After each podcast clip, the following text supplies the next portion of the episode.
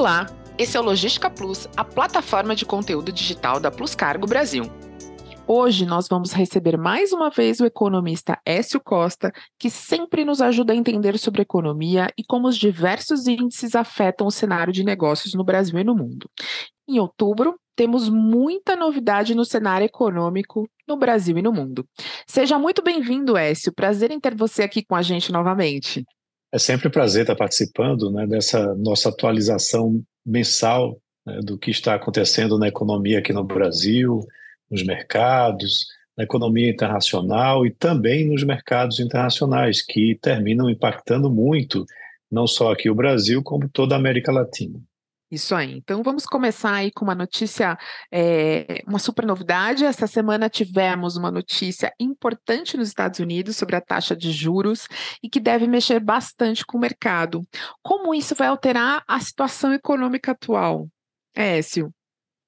Então, a, a economia americana vive é, de notícias, né, uh, que mostram um enfraquecimento, ora às vezes mostram uh, uma continuidade da resiliência da, da economia, da pujança da economia americana, no meio uh, de um Banco Central que está tentando controlar a inflação. Então, os dados sobre emprego terminam sempre indicando que a economia continua pujante, né? mesmo com taxas de juros que são as mais altas aí dos últimos 30 anos. E sempre há também comunicados, discursos né, que o presidente do Fed, o Jeremy Powell, faz, mas também que representantes regionais né, das uh, instituições regionais do Banco Central também fazem. Vale lembrar que você tem é, algumas uh, distritais né, do Banco Central Americano, do Fed, e recentemente você teve um discurso bastante importante né, do presidente da Distrital de Atlanta, o Rafael Bostic, né, dizendo que não é preciso subir mais os juros lá nos Estados Unidos. Segundo ele, a taxa de juros já está suficientemente restritiva né, para levar a inflação à meta. Então, esse comentário trouxe uma notícia muito positiva para o mercado, que vinha passando por várias semanas né, de preocupações né, principalmente com os juros pagos pelos títulos do Tesouro Americano de 10 anos. Né? Os juros estavam subindo para patamares é, muito altos que não se via há décadas, né? e com essa declaração, os juros lá caíram né, de algo em torno de 4,8% para 4,62%, e isso trouxe uma mudança importante na cotação das moedas dos países emergentes. Né? A cotação do dólar aqui no Brasil caiu drasticamente, né? caiu mais de 1%, e o Ibovespa, por sua vez, subiu mais de 1% com essa notícia né, que sinaliza uh, que não vai haver, muito provavelmente, mais elevação na taxa de juros lá dos Estados Unidos. Isso é bastante importante, né, porque você vem passando por um longo período né, do chamado soft landing, né, que é a elevação de juros da economia americana para que a inflação venha a ter um pouso suave, né, convergindo para a expectativa, né, para, para o objetivo do Fed, que é de uma inflação de 2% ao ano. Perfeito. E agora vamos começar a falar um pouquinho do cenário brasileiro. Os últimos dados divulgados pelo IBGE indicaram uma queda de 15% na produção de bens de capital em comparação a agosto do ano passado, além de uma queda de 11% de janeiro a agosto deste ano. Isso é preocupante, Écio? O que, que a gente pode é, entender a partir desses dados? Sim, isso é preocupante porque esses são dados referentes ao comportamento da indústria brasileira. Você tem uma indústria que uh, traz dados negativos com frequência, né? e esse dado foi um dado que chamou muita atenção quando eu estava justamente estudando os resultados do desempenho industrial né, para o mês de julho, para o mês de agosto, né, do, da economia brasileira, né, desse setor, e mostrando que esse setor em específico, né, a indústria de bens de capital, teve uma queda né, acentuada, 15% em um período de 12 meses, e ao longo desse ano, de janeiro a agosto, uma queda de 11%. Isso significa que as demais indústrias que compram máquinas e equipamentos ou para reposição do seu parque fabril ou para a ampliação do seu parque fabril, na realidade estão deixando de fazer esses investimentos. E aí você está vendo uma queda né, dessa uh, reposição ou desse investimento, o que indica uma preocupação muito séria que eu tenho, indica um processo de desindustrialização da economia brasileira. Tá? Isso é, vai ter repercussão lá na frente, quando a indústria estiver justamente produzindo menos. É, isso, é, novamente, é bastante preocupante, porque você vê que vendas de varejo, por exemplo, têm crescido ao longo dos anos, mas a produção industrial tem se mantido mais ou menos estagnada, não tem crescido tanto. O setor de serviços tem crescido, inclui o comércio, o agro tem crescido, mas a indústria não. E isso traz impactos até mesmo na balança comercial brasileira. Se você não está produzindo bens industrializados, consequentemente você vai exportar também menos bens industrializados e vai terminar exportando mais commodities sejam elas minerais, combustíveis ou do agronegócio. E a indústria vai perdendo sua relevância. Uma forma de reverter isso é através da reforma tributária. Mas a reforma tributária ela só vai trazer um impacto forte realmente na economia brasileira no horizonte né, de nove anos. Ela sendo aprovada agora em 2023, ela só entra é, de forma efetiva é, com uma mudança estrutural na economia brasileira em 2032. Então, é um longo período pela frente para um setor que vem sofrendo bastante. E a balança comercial brasileira, que atingiu o saldo recorde em mais um mês, né? São dois meses consecutivos já. E quais os motivos para isso e o que, que isso significa para a economia? Então, a gente vê na análise da balança comercial uma, é, usando novamente o termo resiliência, né, que eu usei para a economia americana, uma resiliência para as exportações brasileiras. Você vive, vive hoje um cenário de queda dos preços das commodities agrícolas, minerais, combustíveis, né, e ainda assim você vê um crescimento pequeno, mas um crescimento importante das exportações brasileiras. Elas não estão caindo, elas estão se mantendo ou tendo um leve crescimento. E esse impacto dos preços das commodities mais baixos acontecendo justamente nas importações. A gente também importa insumos, né, importa commodities para o setor produtivo brasileiro, combustíveis, e todos eles tiveram queda. Então, essa diferença né, de uma queda de importações importante, com uma manutenção do nível de exportações vem gerando saldos recorrentes né, bastante positivos da balança comercial brasileira, inclusive fazendo com que ao final desse ano a gente provavelmente chegue aí muito próximo dos 100 bilhões de dólares de saldo comercial. A expectativa do MDIC, né, do Ministério do Desenvolvimento, Indústria e Comércio, é que o saldo recorde seja de 93 bilhões de dólares. Mas quem sabe, talvez a gente tenha alguma surpresa agradável aí nos próximos meses e chegue num patamar ainda mais elevado. Então, essa é a dinâmica que a gente vê hoje né, com a balança comercial brasileira, que termina ajudando muito no balanço de pagamentos brasileiro. Por quê?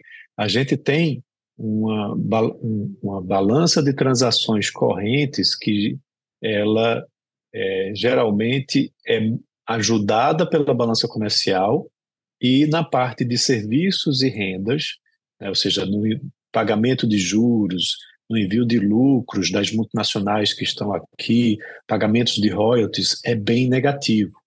Então, quanto mais positivo você tem a balança comercial, é um, um valor bastante relevante para se contrapor ao saldo negativo de serviços e rendas, gerando um saldo na conta aí positivo e vai ajudar a continuar elevando as reservas internacionais brasileiras se você tiver um balanço de pagamentos positivo. Então, é uma situação muito interessante, né, que pode ajudar bastante a economia brasileira no cenário internacional uma notícia super positiva para o mercado, mas aqui agora a gente vem com uma contrapartida de uma expectativa mais conservadora da última ata do Copom sobre os juros. E o que, que isso traduz sobre a economia brasileira, essa visão do Copom um pouco mais conservadora, Écio? Bem, na realidade é conservadora, mas ainda assim positiva, porque uh, o, a última ata do Copom disse que o Copom, o Comitê de Política Monetária, vai continuar reduzindo as taxas de juros, certo? Mas naquele ritmo né, de 50 bips, né, ou de 50 pontos percentuais, tá? fazendo com que no ano que vem termine é, o ano com a taxa na casa dos 9%. O mercado acreditava que a queda poderia ser maior, né, de 75 pontos percentuais. Mas o que é que acontece? Há uma preocupação muito forte com a questão fiscal. A previsão de déficit desse ano é muito alta e já muitas preocupações com relação a 2024 de que o governo não consiga zerar o déficit como ele vem se planejando fazer. Então, isso pode trazer mais inflação ao cenário macroeconômico dificultando a convergência da inflação brasileira. Né? Então, é, o, o, Banco Central, através do Comitê de Política Monetária, foi mais conservador nesse sentido. Essa ata, vale lembrar, também saiu antes desse primeiro comentário que a gente fez sobre o Fed e a não elevação das taxas de juros além do patamar atual.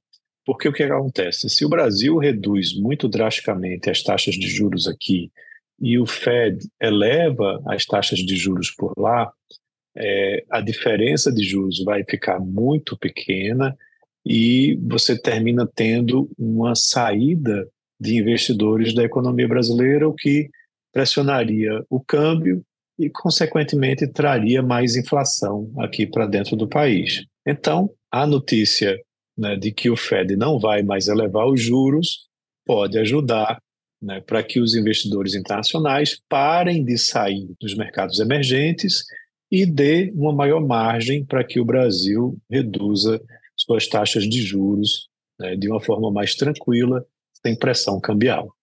E aproveitando que estamos aí falando do cenário Brasil, é, há algum tempo que a gente vem acompanhando as aprovações da reforma tributária, e agora, para esse último trimestre, Écio, como estão as perspectivas para a aprovação dessa reforma? Ela deve impactar o setor econômico ainda no final do ano ou agora só para o ano que vem?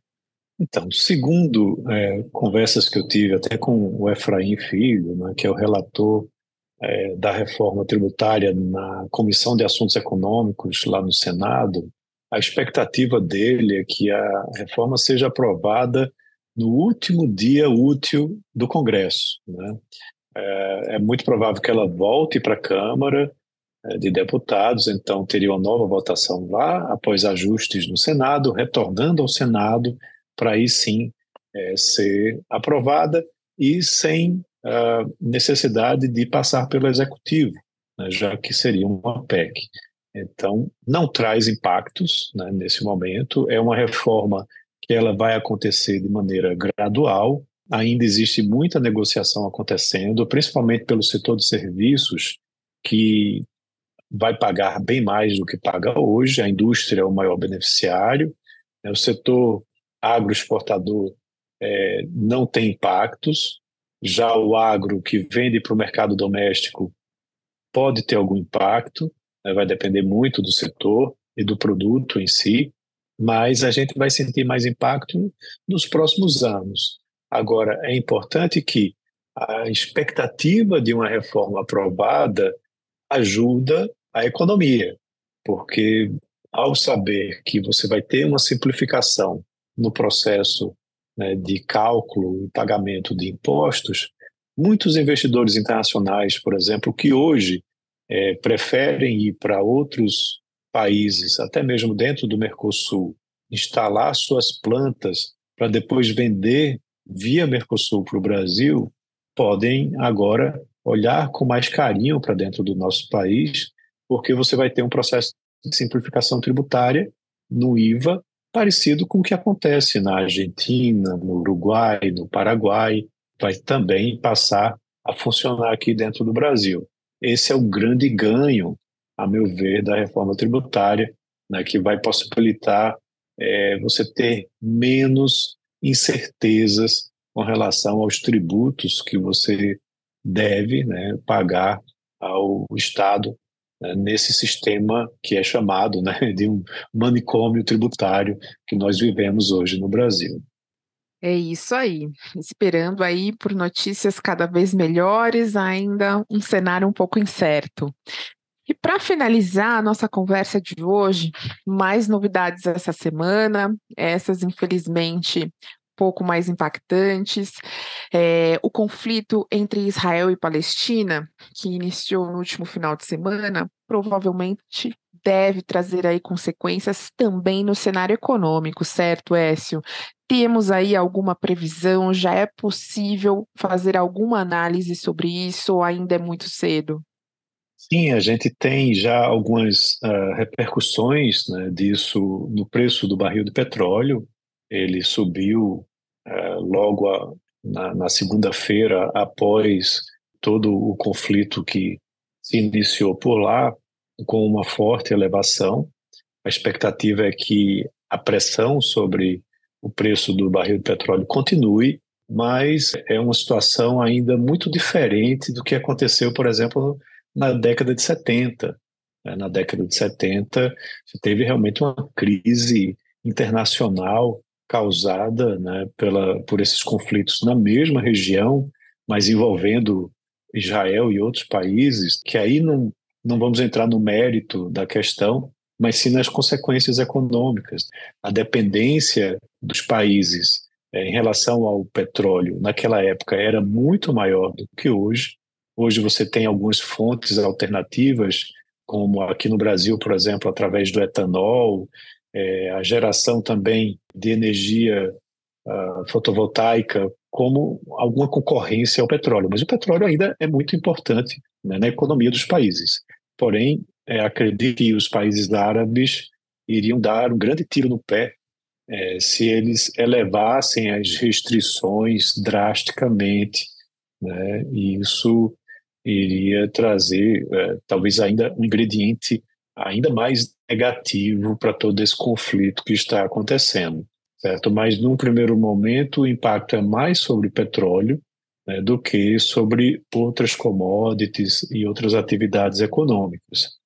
Essa notícia positiva que eu mencionei dos Estados Unidos não estarem mais elevando as taxas de juros, é, isso até trouxe um impacto positivo nas é, bolsas é, mundiais e até, de certa forma, escondeu um pouco, né, ou se sobrepôs aos impactos desse conflito que está acontecendo por lá. Então, claro, temos que acompanhar de perto até que ponto isso se eleva, se outros países vão estar envolvidos também no desenrolar né, dessa política regional por lá, mas por enquanto até agora não há um impacto mais severo na economia mundial. Havia uma forte expectativa né, com relação ao preço do barril do petróleo, que subisse ainda mais, mas não teve essa elevação tão significativa.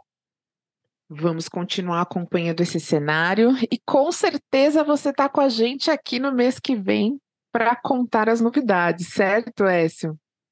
Certamente. Né? É sempre um prazer estar conversando né, com todo mundo que acompanha o nosso podcast, né, trazendo aí. Veja que a gente falou de tudo um pouco hoje, né, mas é porque tudo está correlacionado também. Né, os, os acontecimentos econômicos, políticos, é, de mercado, é, aqui no nosso país e lá fora, terminam se interligando e trazendo consequências aos negócios internacionais. E tudo isso é muito importante para o empresário na hora de tomar decisões, e principalmente falando aí de planejamento 2024 das empresas, não é? A Plus Cargo está com você onde você precisar. LinkedIn, YouTube, Spotify e Instagram. Sempre de olho no que está acontecendo para você fazer bons negócios. Muito obrigada pelas informações atualizadas, Écio, e até a próxima, pessoal. Um abraço a todos e até a próxima.